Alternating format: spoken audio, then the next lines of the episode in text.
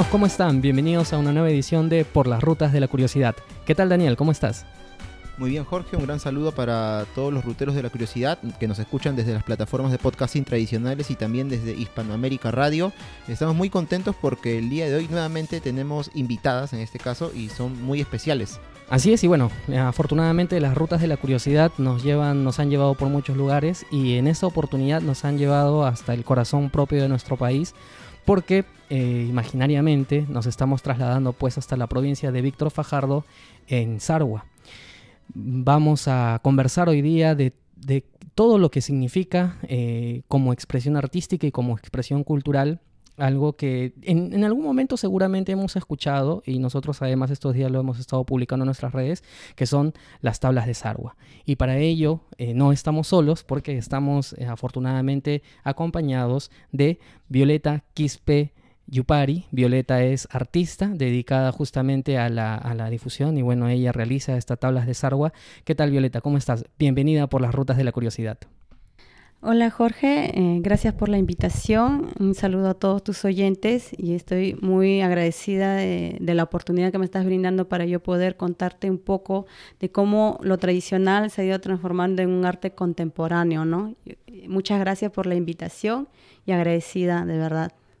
No, bueno, eh, a ti primero que nada por recibirnos para, para, contarle un poco a nuestros oyentes. Estamos en tu taller, estamos aquí en el distrito de Chorrillos en, Lima. Y bueno, nos has abierto la puerta y realmente lo que hemos encontrado aquí es, es espectacular. Eh, muchos sentidos, ¿no? En un sentido bastante amplio porque tú tienes pues aquí todas tus pinturas que, que además retratan o sea, es muy amplio lo que retratan, ¿no? Y justamente de eso eh, eh, vamos a hablar hoy día. Pero antes de eso, eh, y antes de entrar en, en, el tema, quiero que nos cuentes un poco cómo así tú te inicias en... Bueno, tú eres, tú naciste aquí en Lima, pero tus padres justamente son de Sarwa. Así es, eh, he tenido la fortuna de poder ser descendiente de dos artistas, grandes artistas, mi padre músico, pintor y diseñador de las tablas pintadas de Sarwa, mi madre eh, enfocada en lo que es el canto eh, y también en los pintados de Sarwa y en la difusión también del arte textil.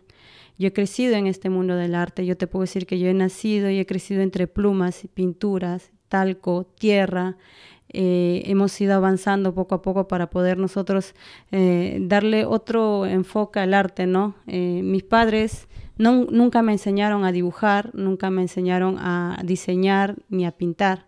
lo que yo he aprendido es viendo y en sí el arte tradicional de Saro es así, autodidacta. Todos aprenden mirando, todos y cada quien con su técnica y su estilo de pintura, ¿no?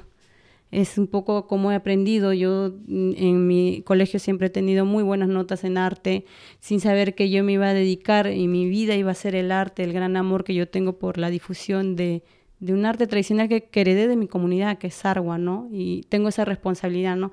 Aparte de, de la difusión y la pintura, eh, el darle el ejemplo a la juventud a que no se pierda esta tradición de lo que es la pintura de Sarwa. Creo que ese es un poco mi enfoque también de generar conciencia a la juventud, que no es fácil vivir del arte, pero sí se puede, sí se puede, y es hermoso dedicarse a lo que uno realmente le gusta, ¿no? Es un poco como yo he crecido viendo el arte tradicional de mis padres. Muy interesante, Violeta. En este caso, también para contextualizar, para ubicarnos un poco, poder entender que, como mencionó Jorge, Sarwa es una, una, ciudad pequeña, de repente un pueblo, porque no es muy grande, ubicado en la provincia de Víctor Fajardo, departamento de Ayacucho. Eh, en este caso, pues como habíamos visto también en, uno de tus, en una de tus obras, eh, la diversidad cultural que hay dentro de, digamos, de una misma región, como el departamento de Ayacucho, ¿no? Porque cada lugar que hay, o sea, tiene sus propias tradiciones, costumbres, obras de arte, y en este caso, pues de repente uno dice Ayacucho y se imagina la ciudad, Huamanga, Ayacucho, pero no, o sea, tenemos muchos lugares y entre ellos justamente está Sarwa, en donde pues viene dándose desde hace muchos años este arte que ahora pues tú estás poniendo en valor, ¿no? Eh, pero bueno, es un poco para, para ubicarnos ¿no? en, el, en, el, contexto geográfico, ¿no? Eh, Sarwa se ubica en realidad, según había visto, de repente tú me puedes corregir, más o menos eh, al sur de Ayacucho, como unas dos horas y media, tres horas de, de, en auto, me parece, ¿no? Exactamente. Ahora es un poco más asequible poder llegar a la comunidad. Hace unos años atrás era casi imposible por lo que el camino era puras trochas. Ahora la, eh, la, carretera llega hacia la misma comunidad. Son de dos horas y media a tres horas este, el camino hacia el sur también de Ayacucho, de Huamanga. Muy bien, y bueno, eh, obviamente que pues en, el interior del país y en Sarwa propiamente existen pues muchas, muchas costumbres, muchas expresiones eh, de su propio folclore. Y justamente, bueno, si bien hoy día estamos aquí en tu taller y hemos visto el trabajo que realizas, eh, ¿Cómo empieza esto de las tablas de Sarwa? Porque las tablas de Sarwa en realidad está referido pues a una costumbre que existe justamente allá y es una costumbre bastante interesante, ¿no? Para explicarle un poco a nuestros oyentes, eh, Sarwa, eh, bueno, yo no tengo la oportunidad obviamente de conocer, pero me imagino que es, pequeño. Sí, eh, es una comunidad muy pequeña. Obviamente tiene otros anexos, pero en sí Sarwa, la, la comunidad Sarwa es todos son familia, todos se conocen, todos se trabajan, cuando tienen un trabajo grande se trabaja en Minca, se trabaja en Aini. Eh, es, todo, es una comunidad tan unida, tan unida en sí, entre todos nos conocemos, todos nos apoyamos. Sarwa, aparte de lo que, como estás comentando, un poco la diversidad de su arte, no solamente tiene lo que es las tablas pintadas de Sarwa, sino que también está la diversidad de la música que ellos tienen, las tradiciones que hasta el día de hoy conservan y se resisten a perder, desde el traje tradicional que hasta el día, este, hasta en la actualidad lo siguen usando, desde ah, las tradiciones antiguas que existía de la Virgen Asunción, eh, de la Semana Santa, eh, las competencias de Navidad, hasta hoy en día ellos lo, lo mantienen esa tradición, ¿no? Y es eso justamente también lo que se plasma en las pinturas de Sarwa, la vida cotidiana que viven los, los comuneros, ¿no? En la comunidad. Y bueno, en este caso justo Violeta habías mencionado el tema eh, de que todavía se da ese tipo de trabajo que es el AINI, que es la Minca, que vienen en realidad desde tiempos prehispánicos, claro que han ido evolucionando ¿no? con el tiempo, durante el paso de la colonia, el virreinato, ahora la república. Eh, también está el tema de la Mita, que es un tipo de trabajo pero distinto, pero en el caso específico del AINI y la Minca, pues es el, el trabajo, es una especie de trabajo, digamos, comunitario, ¿no? En favor de la, de la comunidad, todos trabajan para que o bien la comunidad o bien alguien en la comunidad que lo necesita, que sea pues este sea como que apoyado por todos, ¿no? Y luego eso se retribuye cuando en un momento este, esta otra persona necesita también este, el apoyo, en este caso, pues de sus vecinos, sus amigos, y yendo un poco ya al tema, pues, del arte de las tablas, las vigas que se hacen en Sarwa, y como te había comentado también, justamente es esto, ¿no? Que de repente yo tengo este, conocidos, un amigo, por ejemplo, en Sarwa, ¿no? O incluso de repente en otro lugar, pero en este caso en Sarwa, pero si él me va a ayudar de repente con ese tema, de repente construir mi casa, ¿no? Este, y me hace este regalo de la, de la viga o de la, o de la tabla, este, se vuelve mi compadre. Es decir, de, ser mi amigo pasa a ser mi familia. Se crea un lazo, un lazo nuevo, y esto pues es parte de esta, de esta puesta en valor que tiene este arte. Exactamente. En sí, las tablas es representativa que te obsequia tu mejor amigo y que se, se vuelve a llegar a tu compadre, una parte de tu familia en el cual eh, ese compadre tiene la labor de representar tu árbol genealógico en esta tabla, ¿no? Desde la creencia religiosa que ellos tienen, la Virgen Asunción, porque la lectura de las tablas tradicionales es de abajo hacia arriba porque es colocada en la viga y como es, queda en el techo de la casa, con el momento tú de levantar la vista, lo primero que es lees de abajo hacia arriba. Es por eso que la lectura empieza así, desde la familia más cercana a la más lejana. Los dueños de casa, la, la principal y primera escena que se representa en las pinturas, y ahí vienen los padres, los abuelos, los tíos y cada uno con su labor a la que se dedican. Ahí en esas tablas hay que tener mucho cuidado también cuando se obsequia a una familia. Eh, es como todo un estudio de investigación que tú tienes que hacer al momento de realizar esa tabla. ¿Por qué? Porque tú no puedes pintar, por ejemplo, a, un, a, digamos a la prima del dueño de casa con una pollera azul. Si es que no la tiene, empieza lo que es la crítica de la tabla, ¿no? y le dicen, pero papá, no, claro, no, no. compadre, ¿cuándo le has visto a, mi esposa con, ese color de pollera? No, eh, por eso es que es, es, un trabajo tan minucioso de investigación. Eh, esa es la esencia de Sarwa, ¿no? Que cada, cada quien con su labor que se dedican, si la familia tiene un gato en su casa, se dibuja también al gato si es que se dedican al campo, se dibuja en el campo. Si se dedican al pastoreo de los animales, se dibuja con sus animales. Eso es lo que es la esencia de Sarwa, ¿no? Eh, sí, muy, muy interesante, ¿no? Digamos, para, para ejemplificarlo, eh, es decir, por ejemplo, Daniel y yo este, somos mejores amigos, ¿no? Somos mejores amigos. Mm, es decir, que, eh, digamos que si nosotros siguiéramos esa tradición, a mí me tocaría, pues, obviamente, pintarle una tabla eh, eh, de Sarwa, en este caso, contando toda su vida, todo su árbol genealógico eh, sobre su vida, sobre su infancia, sobre su familia, que bueno, afortunadamente conozco bien. Y, esta viga, que, está, que, digamos que está expresada, está pintada, él la tendría que colocar en su techo, al momento en el que, digamos que se, que se, construye la casa, ¿no? Entonces un poco para, para, ejemplificarlo, para graficarlo, para que nuestros oyentes más o menos entiendan y, sepan cómo es esta tradición, eh, que es realmente muy interesante. Y ahora, eh, dime, este, estas tablas, ¿en, ¿en, qué materiales que se, en que se plasman? Eh, las tablas originales de Sarwa se plasman en lo que es un tablón, un tronco de árbol. Las tablas de Sargo llegan a medir desde 2 metros hasta 4 metros y medio que se ha llegado a encontrar, que son, y, es la mitad de un tronco y que se le llega a alisar la base para poder realizar el enyesado que se le dice allá en Sarwa, la base blanca para poder realizar el diseño. Es un tronco de un árbol. Este, labras, este, eucalipto, cedro, eh, mm, básicamente, pero es la mitad del tronco, el tablón. En sí debería ser tablón, como se le diría llamar, pero ya es conocido como tablas, ¿no?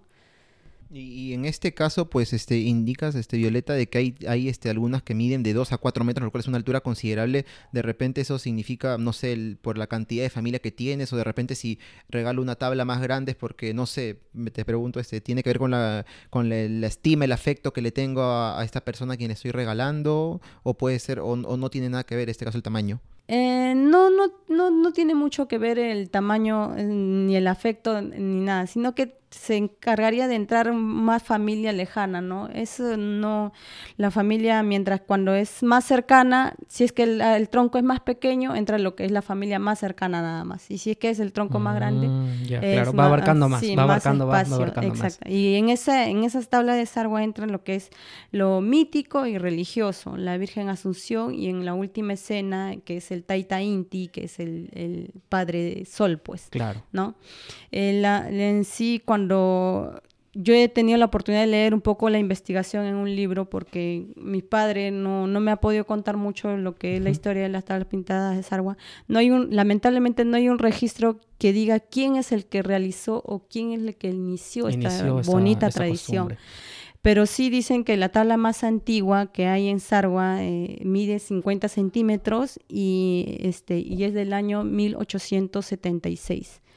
O sea, te hablo de hace más de 100 años que ya tiene esta tradición que quizás como una como al inicio dijiste que viene de una costumbre prehispánica ya o sí, sí. Eh, eh, creo que sí también puede ser que han sido heredados también por los incas como la gelja los quipus una forma de, de, lectura ya que en ese entonces no había escritura una forma de expresar eh, eran las imágenes no eh, como te digo, ¿no? Yo he, tenido la oportunidad de leer eso y Sarwa tiene ciento, 109 años de fundación como distrito y eso quiere decir que ha sido mucho más Claro, que, que, que, probablemente esta tradición anteceda al propio, al propio Sarwa como, como, eh, como, como, distrito. fundado.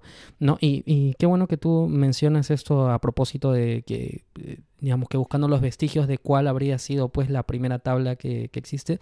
Porque efectivamente, mm, digamos que, que, que leyendo un poquito, que investigando un poquito, tenemos pues que es probable, Daniel, de que existan, no sé si, si está directamente relacionado, pero al menos podríamos considerarlo como algunos antecedentes, que en la época pues del, del Imperio del Tahuantinsuyo, existía así una tradición de pintar algunos hechos eh, en, no sé si algunas tablas, ¿no? Digamos que, que, se realizaban pinturas justamente para contar algunas hazañas y algunos hechos que habían sucedido pues en ese entonces. Claro, me imagino que esto es este, lo que mencionaban las geljas, ¿no? Y en este caso, pues eh, me imagino también que lamentablemente no hay alguna o algunas que estén pues bien conservadas que han llegado hasta nuestros días, porque de ser así, pues sería algo que esté confirmado, pero en realidad no, es como una especie de, ¿cómo llamarlo? Teoría, hipótesis, pero que de todas maneras está ahí siendo estudiada. Claro, lo que pasa es que sí es cierto que hay algunos cronistas que, que han mencionado de que, de que existían, de que incluso a la llegada de los españoles se tenía como una especie, no sé si de museo, de, de, de, exposición eh, artística de algunas eh, pinturas, vamos a, ponerlo así, eh, justamente pues que, contaban algunos de los hechos eh, de, del gobierno pues de los propios de los propios incas. Digamos que es quizás el rastro por ahí que nosotros podemos encontrar y ya muchos años más tarde pues encontramos esta tradición que si bien su origen de repente se ha perdido un poco en el tiempo, lo importante es que es eh, una tradición viva, porque en estos momentos está absolutamente viva y está viva no solamente en Sarwa mismo, sino que está viva también aquí en Lima. Y así. Pero bueno, de, esto y también de algunos hechos que ha retratado pues las tablas de Sarwa, vamos a conversarlo en el siguiente bloque. Hispanoamérica Radio, orgullosos de nuestro folclore.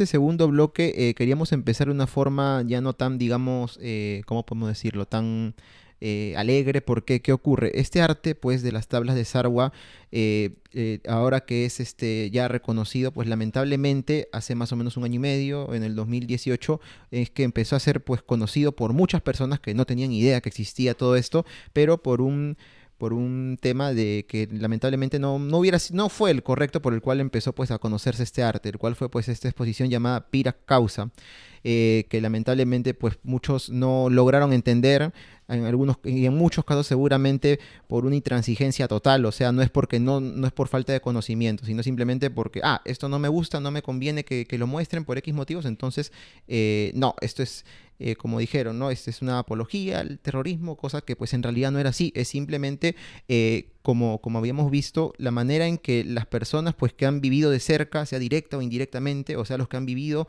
esta época turbulenta, ¿no? Del terrorismo en nuestro país, o incluso quienes lo han escuchado, lo hemos escuchado de nuestros padres, nuestros familiares, eh, pues lo retrataron o lo pintaron en este, en este tipo de arte. Y además pone relevancia un tema que, que es preocupante, ¿no? Que es Em, que para muchas personas le interesa de que solamente se respete su modo de ver las cosas. Entonces, ¿por qué es que se escandalizaron? O sea, ¿cuál es el escándalo? ¿Cuál, cuál es el problema aquí? Porque hay personas que quieren, eh, digamos, que personas que vivieron, vivieron el terrorismo en carne propia, están expresando sus vivencias a través de, de esta obra artística. ¿Y es eso lo que les molesta? ¿Por qué les debería de molestar? Porque les es incómodo al relato que ellos quieren contar sobre una historia viva. Digamos que eso es preocupante y desafortunadamente sí. Para quien no lo recuerda, pues este, hubo una muestra que iba a ser mostrada, valga la redundancia, en el Museo de Arte de Lima y que pues fue incautada por eh, la policía, eh, supuesta por la fiscalía, perdón, supuestamente porque estas muestras hacían apología al terrorismo. Eh, y sin embargo, si uno se va a ver las muestras, se va a ver las pinturas, se va a verlas con detenimiento, lo único que está haciendo es justamente retratar todo lo que significó el, terrorismo este, en nuestro país y sobre todo a ojos de los propios argüinos. Exactamente. Eh, esas tablas del Piras Causa fue creada más o menos entre a fines del año 80 y los años 90 inconscientemente ellos fue como ya plasmar en unos cuadros de más o menos de un, metro a 80 centímetros, son cuadros grandes, como un tipo de arte y denuncia, ¿no? Eh, cuentan sus experiencias y justamente esa imagen que dicen que es apología del terrorismo fue porque en una de las escenas, que es un cuadro grande, cortaron la parte donde hay una persona levantando una bandera roja y dijeron, no, esa es apología de terrorismo, sin contar con todo el contenido, el, contenido que tenía ese cuadro, ¿no? Se le veía exactamente a una persona levantando una bandera roja, pero alrededor a personas que ignoraban todo eso, otras personas que lloraban y no contaron con toda la escena completa como para decir, no, este, esto no es apología del terrorismo, esto es una experiencia que vivieron, un sufrimiento que ellos quizás al momento de que levantaban la bandera, la mayoría de las personas no entendían lo que, las personas estaban hablando porque estaban hablando en castellano y allá en Sarwa son quechua hablantes. es justamente mi padre junto con la asociación de ADAPS que deciden y le dan esa idea a un historiador, a un coleccionista que se llama Peter Gau, que les cuenta y le dicen, podemos plasmar esto, y les pareció interesante la idea de contar su experiencia mediante las pinturas de Sarwa. Ya cambiándole el formato de las tablas largas, sino dándole a, un cuadro grande eh, para que puedan pintar sus experiencias, y son 32 cuadros donde cuentan desde los abusos que sufrieron de terrorismo, en ese caso el Sendero, y también por parte de los militares, los Sinchis, ¿no? Porque no solamente fueron asaltados por la violencia de los terroristas que venían con, sus metralletas a reclutar personas, a juntar gente joven para unirse a ellos, sino que también eran atacados por un grupo militar, los Sinchis, eh, que no podías decir alguna palabra en contra de ellos porque ya te decían que eran terroristas, ¿no? Eh, eran atacados por los dos lados. Lamentablemente era así. Y en este caso, eh, Violeta, justamente el, tema es que esta, esta obra de arte, esta, esta muestra, Pira Causa, pues no solamente es, lo, que, lo que te comentaba, ¿no? Uno, uno quiere ver solo lo que quiere ver, porque ahí claramente está muy aparte de todos los dibujos que están muy, a mi, a mi modo de entender, muy bien, muy entendibles, también hay como unas glosas escritas, ¿no? Lecturas donde uno puede entender aún mejor el contexto que se quiere explicar.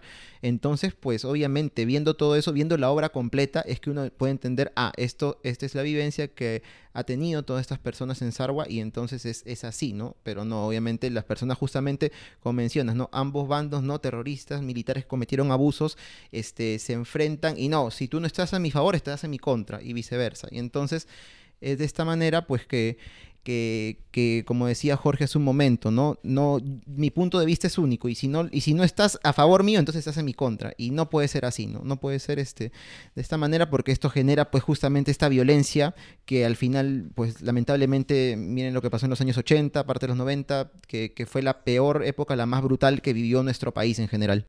Así es, pero bueno, esto justamente el terrorismo va a golpear, eh, bueno, que, golpeó a todo el país con mayor ahínco pues al, interior del país y el mismo, en el mismo Sarwa se vivió el terrorismo en carne propia y tan es así que es la explicación por la que tus padres también salieron de, salieron de allá. Justamente por la, la violencia que vivieron y por el temor de ser ellos también reclutados, ¿no? Y quizás también maltratados por los militares es que ellos deciden huir ¿no? Eh, sus padres ya eran muy ancianos y el cual no corría mucho riesgo de ser reclutados, eh, mandan a los más jóvenes y es así como varios tíos míos también que vienen a migrar acá a la capital, huyendo de la violencia, ¿no? Porque en esa vida que ha sido muy triste, mi madre me cuenta, eh, la cual está acá presente, madre Gaudencia, Yupari, Gaudencia este, Yupari. Me cuenta de que ellos a veces no podían dormir en sus casas, tenían que ir a dormir a las chacras porque existía el miedo de que en un momento u otro, así sea la una, dos de la mañana, entren con, con las metralletas y los agredan o se los lleven y e, era ese temor porque más, más dormían, no dormían en su casa, sino que dormían en las chacras, en, en, los cerros, en las cuevas, como sea tenían que ver de no ser atacados ni vulnerados, ¿no? Era, era un terror para ellos, ¿no? Y, yo me considero este, víctima también del terrorismo. Lógico, porque, si hubiera, mis padres hubieran seguido allá en Sarwa, yo ahorita estaría, hubiera nacido allá y hubiera crecido con esa lengua tan hermosa que es el quechua. Lamentablemente yo no he podido heredar ese, ese el quechua poder claro, tú, tú has nacido aquí por el desplazamiento propio de tus padres a partir de de toda la violencia que se vivió.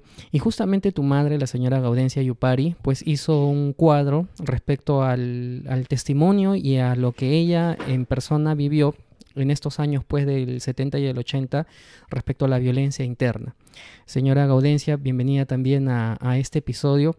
Cuéntenos en primer lugar cómo es que se llama su eh, la, la tabla que usted ha, ha realizado. Ah, bueno, buenas tardes.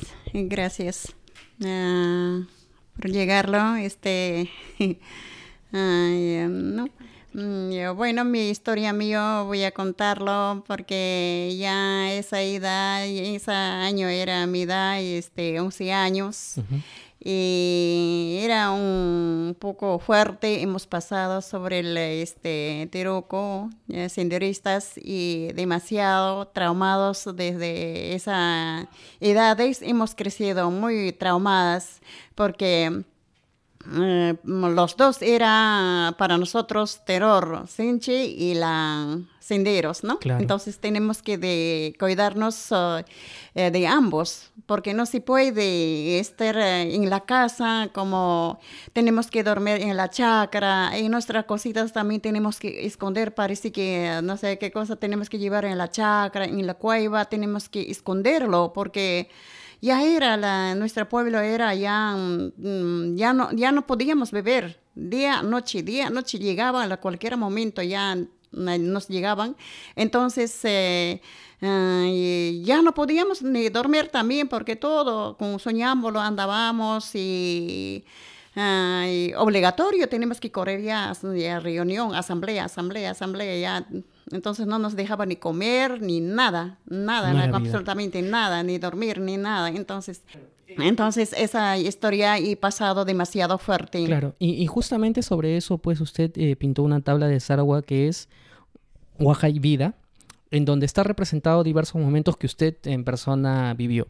¿no? Eh, nosotros vamos a, digamos, eh, para, para, quienes nos están escuchando en este momento, entren a, nuestro, a nuestras redes, bueno, a nuestro Facebook, al Twitter, que ahí vamos a publicar este, las imágenes justamente del cuadro que usted pintó.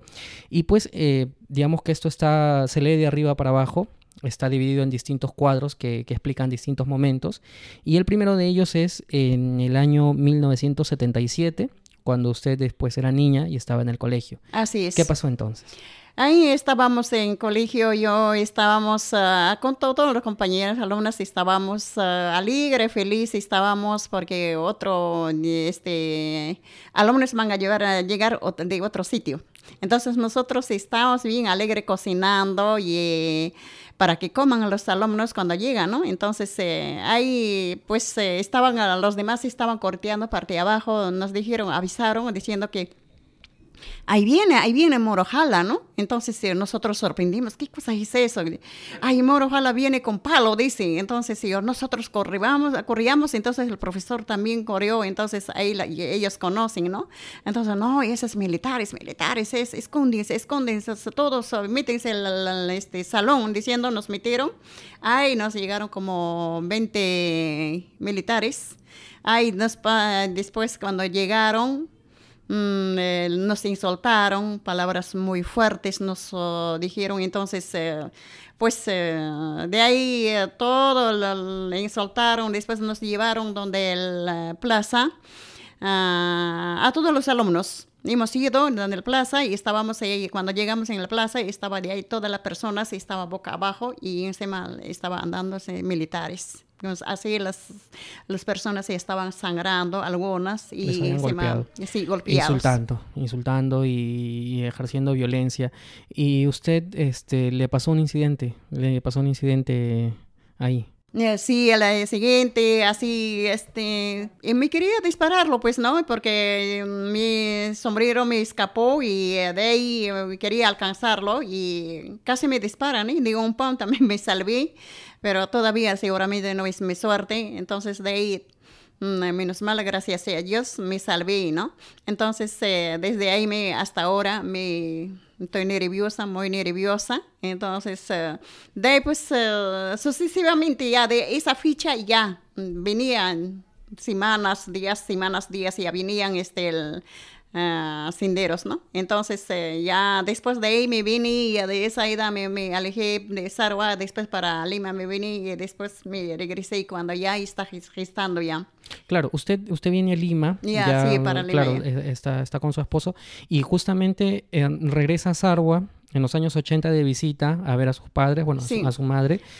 Y da las circunstancias eh, desafortunadas que cuando usted regresa a Sarwa, eh, ya no es eh, los hinchis que, que, que, que, era el ejército que, llegó cuando usted era niña, sino es el propio Sendero Luminoso, los terroristas, quien llegan a Sarwa cuando usted estaba ahí. Así es, ya estaba ya, ya senderos ya estaban ahí, ya... Ah, o sea que quería desalojarlo de nuestra iglesia Entonces eh, querían desalojarlo y después bota, bótalo a todos sus santos, virgencitas, bótanlo. Acá vamos a hacerlo una olla común. Una de una sola persona vamos a beber. Eh, no hay acá ahora, desde hoy adelante ya no hay división ni nada. No hay. Entonces todo, el cereales, animales, va a ser una sola así diciendo que, él, quería así que les estaban diciendo cuando llegaron sí entonces de de ahí, este, mm, eh, todas las comunidades siempre que creemos nosotros Virgen de la Ascensión. Entonces, es una salvación, es la patrona, es ella. Entonces, eh, gracias a Dios, ella no permitieron. Después de ahí, siguiente día, nomás llegaron este, los militares.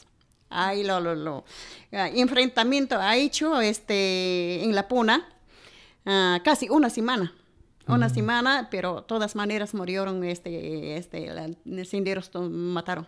¿A usted le quisieron reclutar? Eh, sí, de ahí, eh, si, si me hubiera llevado, entonces, eh, si me hubiera llevado, entonces yo hubiera muerto ahí en este, menos mal, gracias a Dios, mi madre me salvaron porque yo estaba gestando.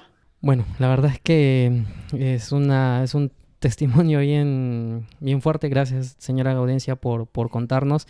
De hecho, que todo esto, lo que usted nos ha contado, está justamente representado en, en, esta, en esta tabla que estábamos, que estábamos comentando. Y, bueno, la verdad es que gracias, gracias por su testimonio. Bueno, y en este caso, eh, solamente para, para acotar y terminar este bloque, pues nos damos cuenta con el testimonio de la señora Gaudencia, cómo es que, sobre todo en estas comunidades que están alejadas, pues no en la sierra, sobre todo en Ayacucho y en otros lugares de repente como Huancavelica, se vivió pues esta época del terrorismo. Yo, pues también, yo tengo familia que está en Ayacucho, en este caso en Huamanga, y ellos también me cuentan que en un momento en la casa donde viven, donde yo he estado en algún momento hace poco tiempo de visita, llegaron en los años 80 un día eh, un grupo de militares como que a registrar la casa. Afortunadamente no había nadie, solamente una persona mayor. Luego al tiempo vinieron terroristas, lo mismo hicieron. Pero claro, esto ocurrió en la ciudad. De repente un lugar como que está más a la vista del mundo, de la opinión pública. Pero, y como hablábamos con Violeta ya respecto a otro tema que vamos a tocar en el siguiente bloque, cómo es que eh, en estos lugares este, que son eh, ciudades pequeñas, pueblos, aldeas que están muy alejados, pues todos estos actos de violencia en general, no solo en el contexto del terrorismo, sino en general, pues no son vistos, no son puestos en, eh, opinión pública, ¿no? Y, uno no se da cuenta o no sabe qué es lo que ocurre en estos sitios.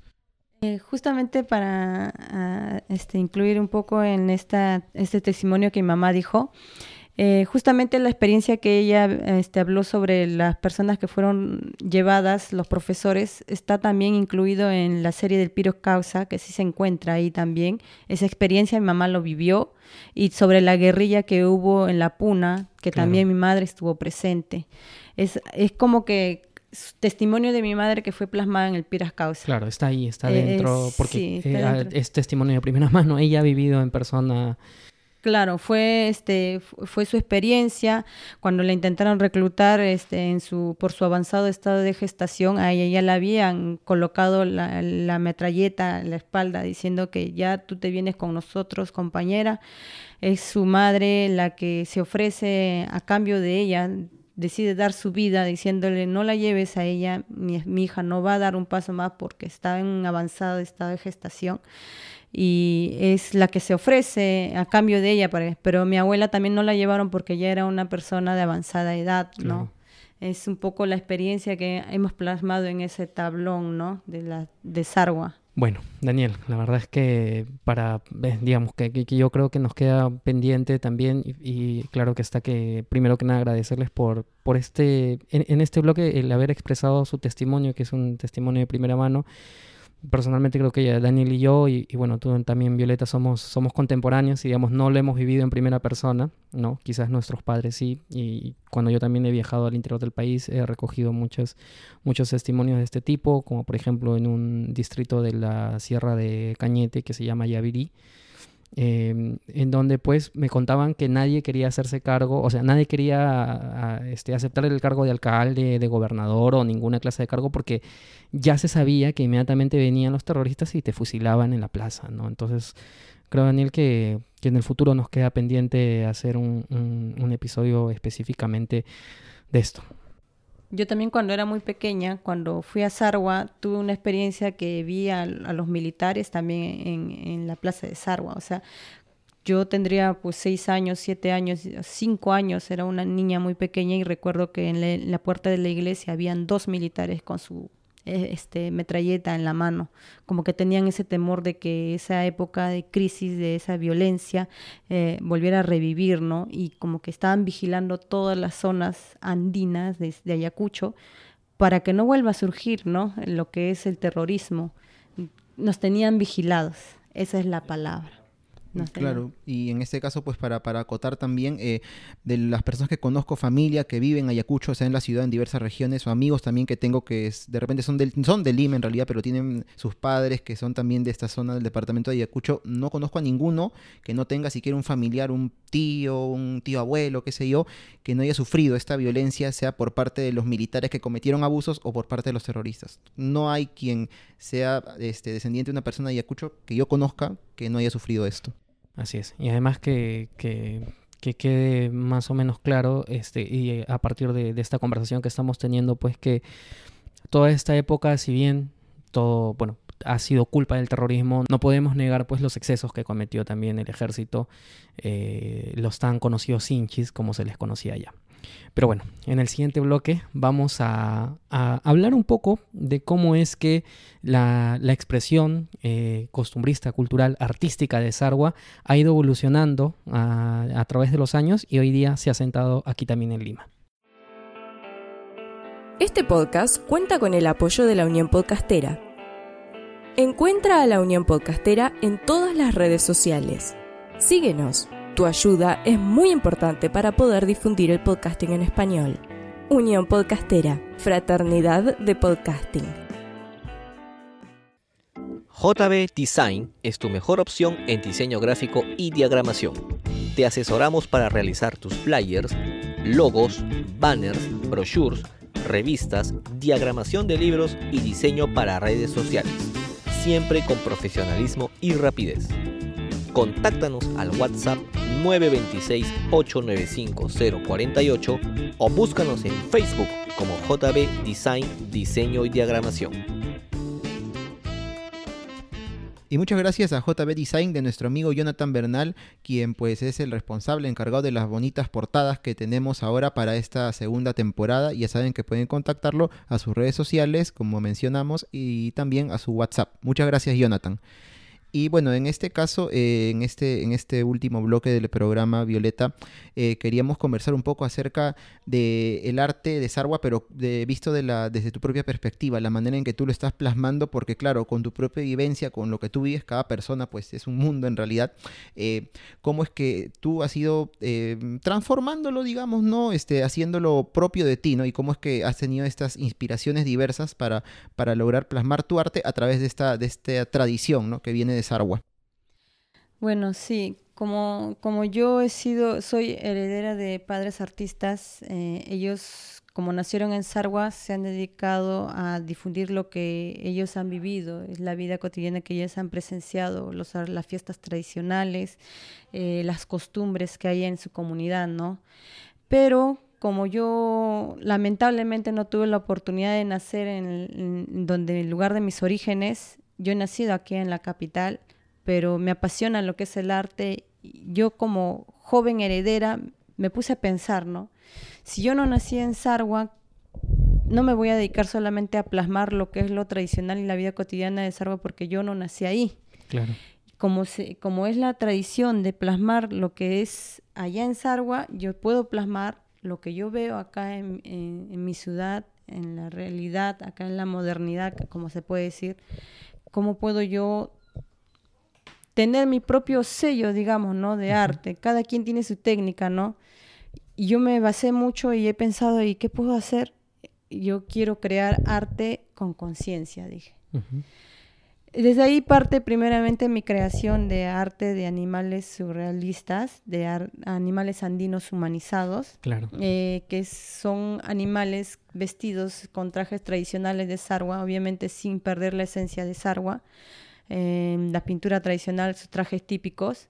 me enfoco mucho en lo que es el cuidado de la vida animal, Tengo también mi colección, la creación que he tenido de la flora y fauna de Sarwa, donde plasmo la belleza de la naturaleza de mi comunidad, de donde nacieron mis padres, y los animales que, que habitan allá, los, las aves tradicionales de Sarwa. En este caso, los animales este, humanizados están los que hay especialmente en la sierra, porque yo he presenciado que en el mundo andino los animales son seres que son muy maltratados. Desde ver a unos, niños con una roca tirándole a una oveja como si no sintiese nada y con la pena en el corazón porque yo de muy pequeña quise ser veterinaria, creo que eso también un poco es mi historia que ha sido creado esa tabla. Eh, me puse a pensar y digo, ¿cómo yo puedo crear conciencia a las demás personas eh, mostrándoles a los animales de otra forma, ¿no? Como seres como nosotros, haciendo cosas como nosotros, ¿no? Es de eso que parte también como para preservar también la especie de los animales, que la vicuña también hace poco he tenido la oportunidad de leer que está en peligro de extinción, que tener cuidado, la oveja, la vizcacha, que son animales este, silvestres de la puna, ¿no? Que yo les doy vida mediante las costumbres de Sarwa, ¿no? Esa es un poco mi tradición, mi enfoque, aparte de lo demás que me he dedicado a hacer como cronista, pinto y plasmo las vivencias, que, vivencias que, tienes. y sin irnos todavía de, pues, de los motivos de animales humanizados, incluso eh, han sido pues materia de exposición, no solamente aquí en el Perú, sino que también en el extranjero. Cuando estábamos en el taller, pues estábamos viendo una, una pintura respecto a un mito, leyenda eh, de las sirenas, pero tú le has dado un giro, ¿no? Le has dado un giro porque no son, eh, digamos que no estás representadas las sirenas como, como humanas, sino que las has representado a través de animales. Es una pintura realmente muy bonita, muy interesante y ha sido expuesta no aquí, sino, o además de aquí, en el extranjero. Sí, eh, tuve la oportunidad junto con otros artistas de Sarwa, jóvenes, eh, que me dieron la oportunidad en la compañera del arte Benuca Banán, que me conjunto con Gabriela Germana, que es la curadora que se encargó de la exposición en Florida, Estados Unidos, en el Museo Pensacola, donde tuve la oportunidad de enviar dos piezas mías. Eh, uno con el enfoque que yo he creado de animales andinos humanizados, como bien dijiste, es de las sirenas, que es, un, es una, un mito muy fuerte que hay en Sargo, es algo que lo representa. En todas sus tablas vas a ver siempre lo que es las sirenas. Y yo le quise poner mi sello, que es mi sello personal, mi creación eh, en animales humanizados tuve la oportunidad y la, la, suerte de poder enviar esa pieza que ha sido expuesta en un, buen museo de Florida. Sí, claro que sí, claro, claro. Pensacola, por eso cuando, cuando estábamos visitando el, eh, tu, tu, taller, hay que comentarle a nuestros oyentes que antes de grabar hemos estado conversando ampliamente en tu taller y, y, nos contabas pues de qué ha sido representado esto y yo la verdad es que me sorprendía porque claro, sí, sí, sí, sí conozco, conozco el museo y la verdad es que te felicito realmente por, por, por por dos cosas, ¿no? Porque claro, tú como, como, como artista que eres, que tu obra se represente en, eh, en, estas, en estas exposiciones, pues es muy importante, pero además porque de esa manera llevas también parte de la tradición peruana, tradición de Sarwa, de Ayacucho, y pones en alto también el nombre, el nombre del país, así que en ese sentido te felicitamos. Y además, nosotros también ya este, cerrando un poco el arco eh, respecto a los animales humanizados, aquí mismo donde estamos grabando, pues estamos viendo una pintura que es el nacimiento surrealista sarguino, ¿no? Eh, sí, esa, esa pieza este, ha sido expuesta en, en, este concurso del año pasado, obviamente del 2019, de la institución ICTIS, eh, donde varios artesanos participan en un concurso de de nacimientos tradicionales del Perú.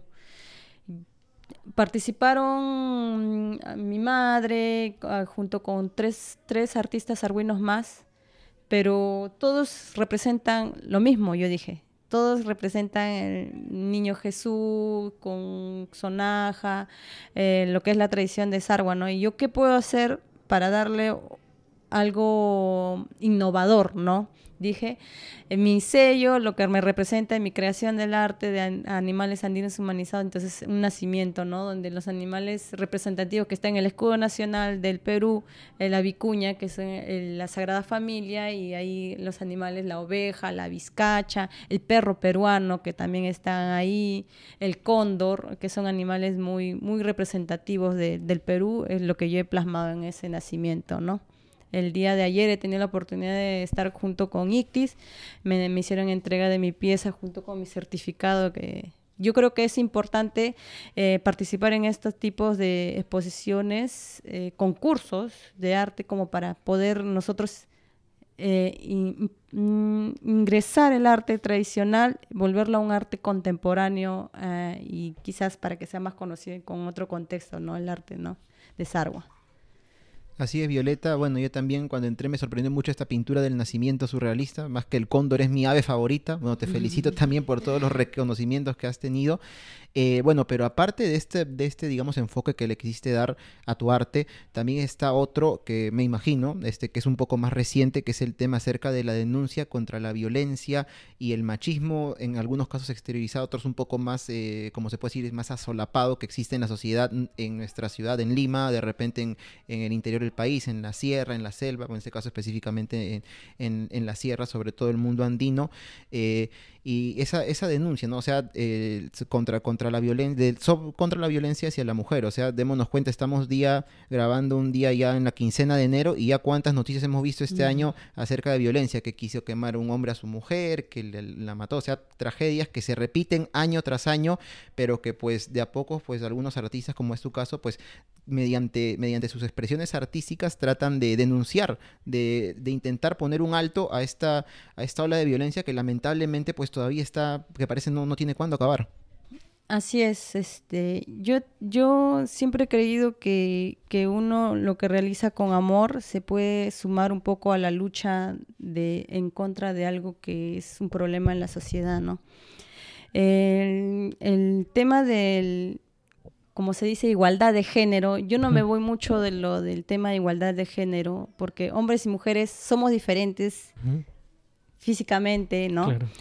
Yo hablo más de equidad de género, que se respeten nuestros derechos y mediante mi arte, mis pinturas, es lo que yo trato de aportar un poco a que no, no debemos seguir con esta violencia a la mujer, ¿no? Hace poco he tenido la oportunidad de poder participar en la performance de Un violador en camino, en el cual yo creé una obra que se llama El Guarmique Hakui, que ha tenido mucha aceptación, que es un tipo de arte y denuncia eh, de una denuncia del pasado y de una denuncia de la actualidad que vivimos aquí en la capital y de lo, de lo que hasta ahora no queremos ver que es una realidad, ¿no? Que estamos mal como sociedad, que hay algo que hay que corregir y eso no se va a lograr así de la noche a la mañana, poco a poco. Poco a poco. Y lo que pasa es que pues para muchas personas le es incómodo porque lo leo todos los días, lo escucho todos los días, incluso algunas amistades, pues eh, cuando se habla pues de las corrientes del feminismo, pues dicen, no, pero el, feminismo está mal, porque el, feminismo pues va, eh, o sea, no, no busca la igualdad, ¿no? Y en realidad ahí, no sé, yo creo que esto es para debatir un poco, porque falta un poco de empatía y falta un poco de entendimiento y falta un poco de entender cuál es la situación actual. O sea, el feminismo es necesario porque eh, la violencia contra la mujer es una violencia que se vive todos los días, en todos los lugares. Si lo vivimos aquí, que estamos en Lima, que estamos en la capital, lo vemos otra cosa distinta, pero mucho más fuerte, quiero decir, es la que también se vive en el interior del país. Y que no salen los titulares, y que no salen las noticias, que no salen los diarios, pero que está pasando día a día. Y bueno, yo, yo quiero que, que, que, Violeta le cuentes un poco pues a, a nuestros oyentes eh, lo que tú has querido expresar pues en, en, en, esta obra que tú creaste justamente para la performance, que sé que fuiste con, con tu mamá, fuiste a, a Miraflores, eh, cuando pues se realizó la performance del violador eres tú, ¿no? Sí. Y bueno, quiero que nos cuentes un poco. Eh, sí, este, por redes sociales nos enteramos de la convocatoria que estaban haciendo para la participación. Yo yo tengo que recalcar esto y, es algo, experiencia mía. Yo he sufrido intentos de violación de niña, de adolescente y en la actualidad, eh, en esta actualidad. Es triste ver cómo los hombres quieren tener propiedad o poder sobre una mujer en contra de su voluntad. Tengo experiencias muy feas que gracias a Dios no pasó a cosas fuertes, pero sí un intento y que queda un trauma. Una persona, una mujer nunca se recupera al 100% de esas cosas. Quiero que quede claro eso. Las personas que tienen pensamientos tan retorcidos, no sé, yo creo que deberían crear conciencia, educar bien a los hijos. Es triste vivir esa vida. Y justamente por eso cuando hubo esa convocatoria dije, si es que yo voy a ir a esa convocatoria, lo voy a decir con toda fuerza, lo voy a decir. Lo voy a expresar con toda la ira que yo quiero expresar porque es algo terrible, terrible que un- una persona quiera vulnerar tu integridad en contra de tu voluntad. Justamente para esa performance es que yo trabajé en fuera de mis horarios de trabajo esta obra que se llama el Warmike Hakui, que es denuncia de mujer o queja de mujer, ¿no? Que es una mujer de una denuncia del pasado que si vas a poder compartir la imagen Sí, sí, la vamos a tener ahí eh, para quien nos esté oyendo. Entren nuevamente a, a nuestro Facebook o al Twitter, que ahí es- hemos publicado la- las imágenes para que puedan guiarse. Y es pues una mujer que está, eh, bueno, no sé, cuéntanos tú de qué manera podemos leerlo, si de abajo para arriba, de arriba para abajo, porque claro, es una mujer que está con los ojos vendados, que, que está mostrando un, un- un seno, ¿no? Y, y bueno, tiene ahí una pañoleta verde que dice educación sexual para decidir, anticonceptivo para no abortar. La culpa no fue mía, eh, Sarwa, Sarwa, sí. ¿no? Bueno, esta obra, como lo dice el tradicional, empieza de abajo hacia arriba. Si ves ahí en la imagen entre las piernas de la mujer hay un sangrado. Sí, hay una mancha roja en- en- entre sus piernas. Es una representación. La mujer, este, obviamente eh, puede parecer un poco, no sé, ya muy, no, muy ya irracion- irracional, no sé cómo le puedo decir. Las mujeres todos los años menstruamos. Claro. eh, damos a luz a, los hijos con sangre. Esa es un poco también la expresión. Pero esta es una denuncia muy especial eh, por las paisanas mías en Ayacucho que fueron eh, vulneradas por quizás por su ignorancia en las esterilizaciones forzadas, que hasta el día de hoy y yo creo que nunca va a haber una justicia, una justicia realmente que pueda haber para esas mujeres, ¿no? Que fueron engañadas con engaños, este, operadas en contra de su voluntad. Es, yo, yo creo que yo pienso en ellas, pienso en los hijos que ellas pudieron haber tenido, que, que no llegaron a nacer porque justamente fueron obligadas a ser esterilizadas. Claro, sí. Y el, hasta el día de hoy ellas siguen mal de su salud porque eso les ha dañado en su, en su cuerpo físico de ellas. Y he visto este reportajes y tengo una amiga muy cercana que está con ellas que cuenta que hasta el día de hoy ellas no se sienten normales. Claro, eh, ha, afectado su vida y además su proyección de vida, ¿no? Porque le quitas la oportunidad de decidir por ellas mismas si es que quieren tener familia o no. Y, y un poco solamente para con- contextualizar a quienes nos escuchan este, fuera del país, durante la dictadura del gobierno de Fujimori se realizó pues una, una campaña de esterilizaciones forzadas. Estas esterilizaciones, esterilizaciones forzadas pues fueron realizadas en contra y muchas veces con desconocimiento de las personas por quienes se hacía por algo su nombre de forzada, ¿no? Sí. Se, se- se cuenta pues que eh, incluso para los operadores médicos o de salud eh, se les otorgaba pues una cuota para quienes eh, llegaban hasta ciertos, ciertos índices con respecto a cuántas mujeres podían esterilizar, como si fueran, como si fueran objetos. Es- y, y la verdad es que es absolutamente indignante, es absolutamente indignante. Yo sé, por ejemplo, mi mamá me ha contado que en su momento, cuando ella fue a atenderse de otra cosa, este, quisieron esterilizarla, ¿no? Afortunadamente, bueno, mi mamá pues se dio cuenta y no, no permitió más allá, pero así como ella tuvo la oportunidad, otras no han tenido la oportunidad y como tú dices, allá mismo en Saragua con engaños, eh, con promesas falsas o incluso dándoles, qué sé yo, un sencillo, Sí, un sencillo. las han terminado esterilizando, que, que ha sido una de las políticas más atroces que se vivió en, en- en la dictadura pues de Fujimori. Pero bueno, Mm. es lo que representa este... Ese, sí, ese sangrado, ¿no? Eh, el busto, el seno en el aire, representa a una mujer que aquí en la capital no se puede dar o sentirse libre de dar lactar a su hijo, ¿no? Tengo una experiencia que hace un momento te conté, Claro. que yo estaba yendo en el micro y una, una, una criatura empezaba a llorar y la mamá saca su seno al aire para poder dar de lactar a su criatura, porque obviamente la criatura estaba con hambre y, y al costado había una señora y había señores, obviamente jóvenes, señores, que es un poco que creo que de la mujer adulta estaba su esposo ahí también. Y dijo, señora, ¿cómo es posible que tú enseñes es- acá tu, ya como le dice, tu teta, ¿no? Como le dice, ¿no?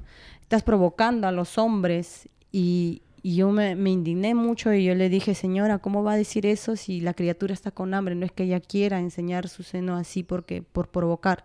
Ella está haciéndolo por, por la necesidad de su criatura. Y la, la, la chica se soltó a llorar porque hubo indignación de parte de los hombres y algunas mujeres que también la defendieron. Y he visto también en los museos, ¿no? Que una mujer también no puede dar el lactar en una exposición normal porque los de seguridad ya le dicen, señora, acá no puedes hacer eso. Pero ¿por qué no sentirse con la libertad de hacer, de dar de lactar a su criatura en lugares públicos? No entiendo. De, hacer algo tan natural, o sea, es dar alimentar a tu niño. Está Entonces, alimentando. Es que eh, eh, estamos pues en la situación en la que nos pintó pues el, el ex cardenal, ¿no? Que, que dice, eh, es que lo que pasa es que las violaciones se dan porque las mujeres se ponen como en Mm. escaparate, o sea, como que para provocar, ¿no? O, o- o está el tema de decir, no, pero este, lo que pasa es que las mujeres se visten con poca ropa, de repente se visten pues, no sé, muy, muy ligeras de ropa y están provocando.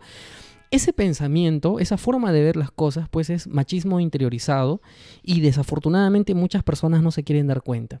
Y tú hace un momento nos decías pues que este, este cambio de mentalidad y que creo que compartimos y con Daniel también compartimos la idea, desafortunadamente pues es algo que no se va a dar de la noche a la mañana. Sin Mm. embargo, eh, eh, trabajos como el tuyo y, y estoy seguro que episodios como este en donde lo conversamos así de manera amplia, tienen que ayudar un poco también a, que las cosas cambien, ¿no? A que las cosas cambien, a que la educación tenga ese, ese enfoque de equidad, eh, justamente para que los niños, porque se tiene que trabajar con ellos, porque son ellos quienes tienen que cambiar la mentalidad. Los, la gente adulta desafortunadamente ya no va a cambiar de mentalidad, para bien o para mal, han crecido en un contexto eh, y bueno, es así, ¿no? Entonces, la verdad que, que- que- es un poco indignante hablar de, de esto, pero bueno, es también lo que tú muestras en tu, en tu pintura en, en ese, en ese aspecto. Sí, este es un poco un autorretrato mío, como puedes ver ahí está con su cabello corto, soy yo presentando mi queja, mi arte y denuncia, ¿no? Eh, los ojos vendados es por la sociedad que no se quiere dar cuenta de que hay un problema muy grave que tenemos que solucionar. Y, y eso es este, educando. Por ejemplo, acá dice educación sexual para decidir. Es parte desde, desde el Estado que tiene que invertir más en la educación de los niños en las escuelas y anticonceptivos. Y te cuento una experiencia. eh, tenías amigas del colegio que, que ya tenían práctica eh, sexual, ¿no? Su vida sexual activa y querían ir a las postas, pero porque eran mujeres no les querían dar los preservativos, solamente le daban a los hombres. Y esas son cosas indignantes que yo he visto, he presenciado y, y la- mil- o sea, esas vienen de los adultos que dicen que las mujeres no pueden pedir esas cosas. ¿Pero por qué? Porque no lo vas a usar tú, lo va a hacer el hombre, que el hombre lo pida. Y no, y eso es realmente absurdo, ¿no? Y acá también la sombra del fondo es un poco lo sola que estamos en lo que como tú dices, ¿no? Tan bien que te expresas en decir que este es un problema. De 10 hombres solamente uno tiene esa conciencia de que hay, hay algo que hacer por esto, ¿no? Porque hay otros hombres que no, justamente como dicen, no, pero él lo provocó, ella lo provocó, ella se puso esa faldita eh, y lamentablemente nos sentimos sola en esta lucha. Las crecas, ahí está justamente lo que es la igualdad, pero lo que yo te estaba explicando es más que igualdad, pido la equidad de género y la, cin- la cinta morada de la no más violencia con- a- contra la mujer, que es la parte de abajo que está, ¿no? Acá en el texto un poco que dice solo en la provincia de Víctor Fajardo hay un alto índice de violación y la mayoría son a menores de edad. En Huancapi, que es una zona que se reciben las denuncias de la zona de Sarwa, casi toda la provincia. La capital de Víctor Fajardo es. Exactamente. Eh, yo tuve la oportunidad el año pasado de ir a la comisaría y vi un, letrero en una hoja bon que es lamentable también que esté en la puerta de una esquina como si fuera algo que no, no importara y la gente entra y sale y lo empuja como si nada. Decir esa, ese anuncio, que solamente en la provincia de Víctor Fajardo hay un alto índice de violación y pero como no, no está en los medios de prensa, como no están este, visibilizados a la sociedad, no se cuenta con eso. Yo sé de dos feminicidios allá en la provincia de, eh, comunidades muy cercanas a, la, Víctor, eh, a Sarwa, y, no se contó esas dos víctimas. O sea, yo, yo no creo que haya sido solamente las dos, las 300 tantas mujeres que fueron asesinadas, sino yo considero que son más. Justamente en la performance, este, un reportero me preguntaba y me decía, ¿qué opinas tú que este año haya habido más feminicidios que hace 10 años? Algo así me preguntó. Y yo le dije, no es que yo crea que haya más feminicidios, yo creo que recién se está tomando la importancia de lo que es esta, esta grave situación, ¿no? Recién se está tomando conciencia y recién se está este, visualizando, porque allá en la sierra el maltrato a la mujer es normalizado, déjame decirte. De decirte que cuando una prima mía se casó, eh, una, una, ancianita de algo de ochenta y tantos años se le acerca y le dice, si tu esposo te pega, tú déjate pegar nomás porque es así, es así, si no te pega no te quiere. Es la... el pensamiento que tienen arraigado, pues lamentablemente, eh, personas mayores, ¿no? Sí, y eso, mi madre me cuenta que, que vio mucho maltrato a la mujer, pero las personas no se meten porque dicen que ese es problema de pareja. Y yo no creo que sea un problema de pareja, ese es un problema de, la, sociedad. Exactamente. Es un, eh, exactamente. Justamente por eso nació esta obra y ahora estoy creando otras obras con ese, con ese enfoque, ¿no? Como te dije, yo estoy un poco de que quiero crear arte con conciencia. quizás sea mi aporte para mío, para con Sarwa, ¿no? De difundir el arte de Sarwa, pero con conciencia. Es el que es, lo que es, es mi plan, ¿no? Mi plan como artista. Y está excelente, ¿no? Porque justamente ya para ir cerrando la idea, eh, como mencionábamos, o sea, es, creo yo que muy aparte de toda esta falta de educación, que bueno, poco a poco ya va cambiando, pero bueno, es poco a poco, no va a ser de golpe, también está esto que mencionó Jorge hace un momento, ¿no? Que es creo la falta de empatía que muchas personas desarrollan o hasta desarrollamos, y un pequeño ejercicio mental para esto, o sea, uno, hombre, caminando, por ejemplo, por una calle solitaria a medianoche, ¿qué siente? Miedo a que, uy, van a venir a robarme. Ahora pongámonos en los zapatos de una mujer. ¿Qué siente una mujer aparte de ese miedo a que le roben? Y eso, obviamente, sea en una calle solitaria en un distrito acá de Lima, o cualquier ciudad del mundo, o de repente en un pueblo muy lejano en la sierra, en la selva. Es así. Démonos cuenta de esta forma de que esto para esas personas, pues no sé si alguien así nos escuchará, que dicen, no, que no existe el feminicidio, que son las mujeres quienes provocan, pues no, no es así, no es así. Bueno, ya estamos eh, cerrando pues el episodio. La verdad, Violeta, muchas gracias por, por haber participado a ti y a la señora Gaudencia por haber participado en este episodio. Yo creo que, que muy importante, hemos pasado por, por muchas cosas, porque hemos hablado hoy día de historia, hemos hablado de tradición, de folclore, hemos hablado pues de, de denuncia social, del terrorismo, de arte, creo que ha sido una conversación muy fructífera. Y hablando de eso, pues, eh, eh, además de las obras que tú ya has expuesto, ahora último, eh, tengo entendido de que en febrero de este año, otra de tus obras va a ser expuesta en Estados Unidos. Eh, sí, antes de ayer tuve esta buena noticia. Eh, una señora, eh, si es el señor que es Atkin Pace, adquirió una pieza mía en la feria de nuestras manos el año pasado, donde se llevó un maguey de 40 centímetros, como el que estás viendo acá. Mm, y lo llevó para una feria en Estados Unidos, que es este Nino en, en inglés. La feria está del primero al 5 de febrero y me cuenta y eh, justo me hizo una videollamada, me, me llamó muy contenta diciéndome que esta pieza había sido seleccionada para ser como la portada de la feria, ¿no? Eh, La portada de la feria. o sea, va a estar en la entrada principal Ah, junto ya, con claro. algunas obras de otros artistas, pero de otras partes del mundo, Claro, de claro. arte tradicional. Eh, este, va a ser expuesta adelante. Me dijo, es muy bueno para ti porque en, en esa obra tuya está tu nombre, el nombre de tu taller, que justamente mi taller es Viga de Sarwa. Yo creo que esta- estas buenas noticias a mí me motivan muy aparte de no poder quizás yo estar allá presente. Para mí es un honor que, que las, las obras o la pintura de Sarwa esté siendo conocida, reconocida por otras partes del mundo. Es una oportunidad para seguir difundiendo el arte, ¿no? Y para que se- la gente sepa que existe una comunidad con este arte tan hermoso que se llama Sarwa, Y que ha sido transmitido eh, por generaciones. de generación en generación. de generación en generación y además que, que tengo entendido pues que, que, que allá en Sarwa pues prácticamente esto desde niños uno, uno como que va entrando en, en esto y, y todos, todos tienen ese conocimiento. Bueno, felicidades por entonces por la exposición que va a estar en Nueva York. La exposición es Nueva York Now. Así que vamos a hacerle, vamos a hacerle seguimiento. Mm. Y yo espero pues que esto y, y seguramente otras exposiciones que tengan sea la puerta para que, para que tu arte eh, se internacionalice. En, en realidad ya está internacion- Internacionalizado. internacionalizado. este, y bueno, la verdad es que muchas gracias por estar aquí en, en el programa. No sé si tienes algunas últimas palabras y sobre todo comentarle pues a nuestros oyentes, quienes están acá en Lima o van a visitar a Lima, dónde pueden ubicar el taller o cómo te pueden ubicar a ti, este, Mm. para poder eh, pues este, tener acceso a tu, a tu obra. Este, yo, Jorge, quería agradecerte primeramente por esta oportunidad.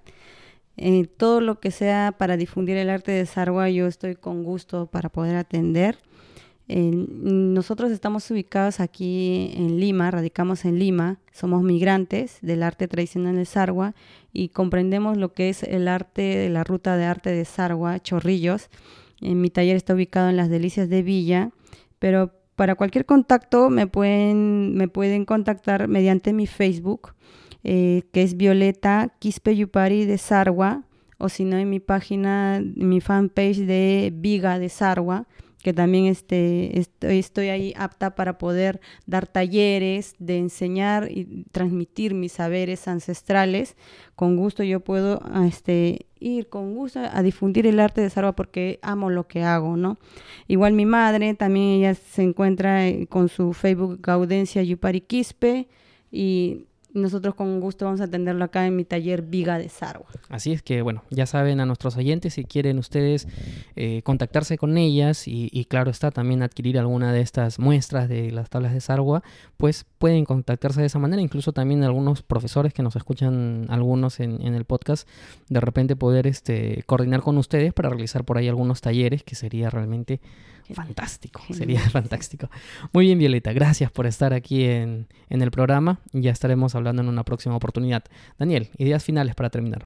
Bueno, también agradecer a Violeta y a la señora Gaudencia por su participación en el programa y también porque gracias a ellas pues hemos aprendido mucho el día de hoy, ¿no? No solamente hemos podido grabar este episodio, que estoy seguro también este va a ser de gran interés de todos nuestros oyentes, los ruteros de la curiosidad, sino como mencioné, también para nosotros, ¿no? Siempre para desde nosotros también estamos abiertos a poder entender, comprender más acerca del arte, diversas expresiones artísticas y en este caso, qué mejor pues que con ustedes. Así que nuevamente muchas gracias. Muy bien, Daniel, ¿dónde pueden seguirnos a nosotros en nuestras redes sociales? Nos pueden encontrar en Facebook y en Instagram como Por las Rutas de la Curiosidad y en Twitter como arroba por las rutas 1. Y pueden escuchar este episodio en las diversas plataformas de podcasting, principalmente Spotify, Apple Podcast e iVoox y también en Hispanoamérica Radio, radio por internet en hispanoamericaradio.com todos los viernes a las 8 de la noche hora de Perú.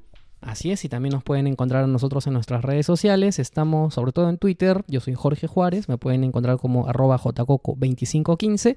¿Y a ti, Daniel? Me pueden encontrar también en Twitter como Daniel Tucto en arroba datransporter con D, datransporter guion abajo. Muy bien, amigos. Entonces nos encontramos la próxima semana con otra ruta de la curiosidad que estaremos realizando. Espero que este episodio haya sido de su agrado y si es así, no duden en compartirlo. Así que nos escuchamos la próxima semana. Chao.